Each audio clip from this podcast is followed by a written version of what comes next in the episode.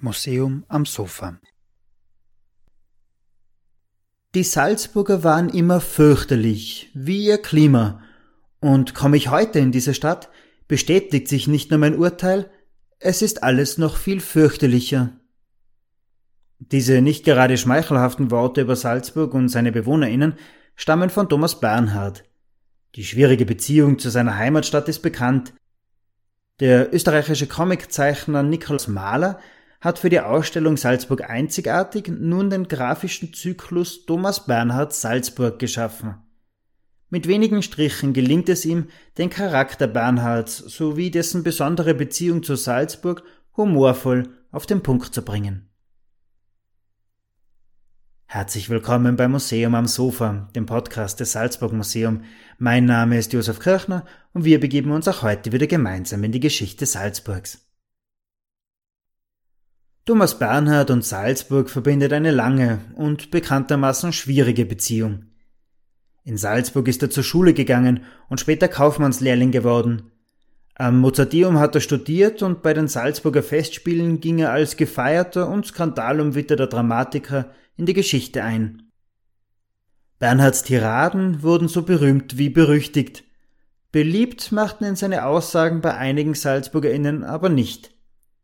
In Die Ursache, dem ersten seiner insgesamt fünf autobiografischen Romane, schreibt er zum Beispiel, Zitat, meine Heimatstadt ist in Wirklichkeit eine Todeskrankheit, in welche ihre Bewohner hineingeboren und hineingezogen werden.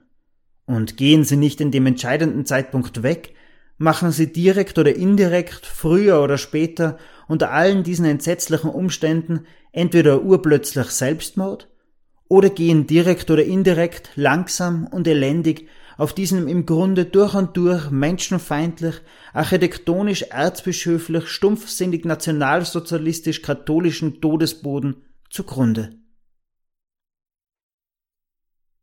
Aber woher kommt diese tiefe Feindschaft gegenüber der Stadt, in die Bernhard bis zu seinem Tod immer wieder zurückkehrte? Der Literaturwissenschaftler Hans Höller sieht diese Feindseligkeit gegenüber Salzburg in der Biografie des Autors begründet – ganz besonders in seiner Salzburger Jugendzeit, die er als leidvolle Jahre der Unterdrückung erlebte. Geboren 1931 lebte er ab 1944 in einem Internat in der Schrannengasse, das bis 1945 von den Nationalsozialisten geführt wurde. Nach dem Zweiten Weltkrieg wurde das Internat unter seinem ursprünglichen Namen Johanneum als katholische Einrichtung wieder eröffnet. Für Bernhard jedoch war dies kein allzu großer Unterschied. In einem Interview aus dem Jahr 1967 schilderte er, Zitat, Statt dem Hitlerbild war halt dann das Kreuz an der Wand, genau auf demselben Nagel. Als Jugendlicher beginnt er zu schreiben. In einem frühen Gedicht namens Die Königin der Städte thematisierte junge Bernhard bereits Salzburg. Zitat Du schönste Stadt am Salzachfluss, ich schloss dich in mein Herz, trotz täglich starkem Regenguss und kindlich hartem Schmerz. Ganz anders klingen die Beurteilungen der Stadt und seines Aufwachsens im und nach dem Zweiten Weltkrieg. 1975 erscheint Die Ursache, darin beschreibt er seine Jugendjahre besonders eindringlich.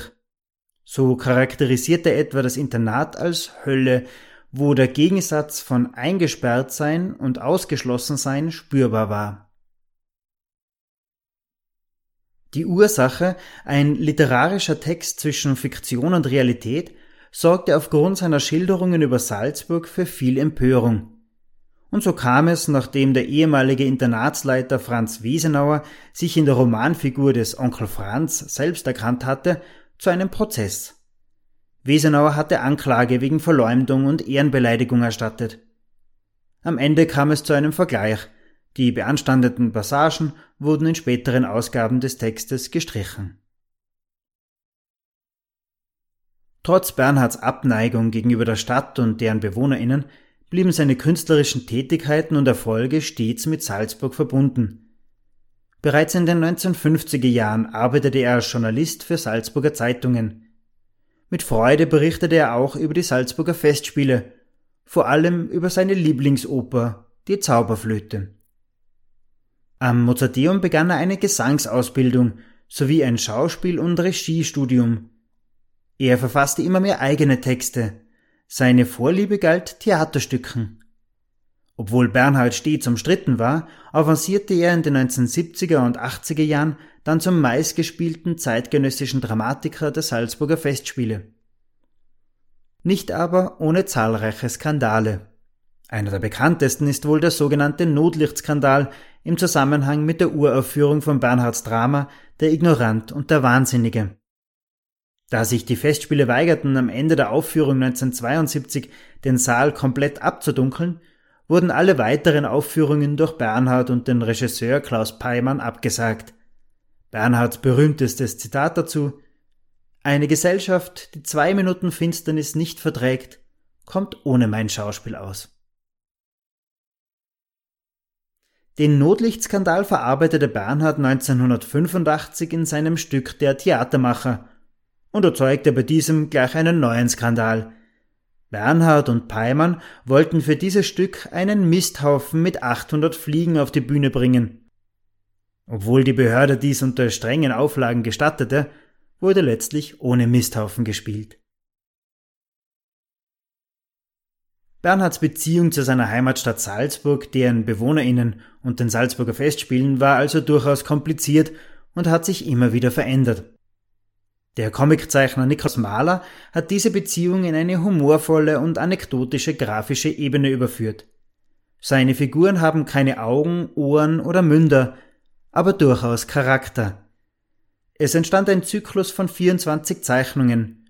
Neun davon sind im Salzburg Museum in einem eigenen Raum in der Ausstellung Salzburg einzigartig zu sehen und machen neugierig auf Thomas Bernhards Gedankenwelt.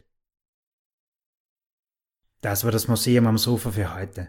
Abonnieren Sie uns auf Spotify, Soundcloud, Apple Podcast oder Google Music und verpassen Sie so keine weitere Folge von Museum am Sofa. Kommende Woche geht es um einen anderen Salzburger Künstler, obwohl mehr noch geht es um die Erinnerung an diesen.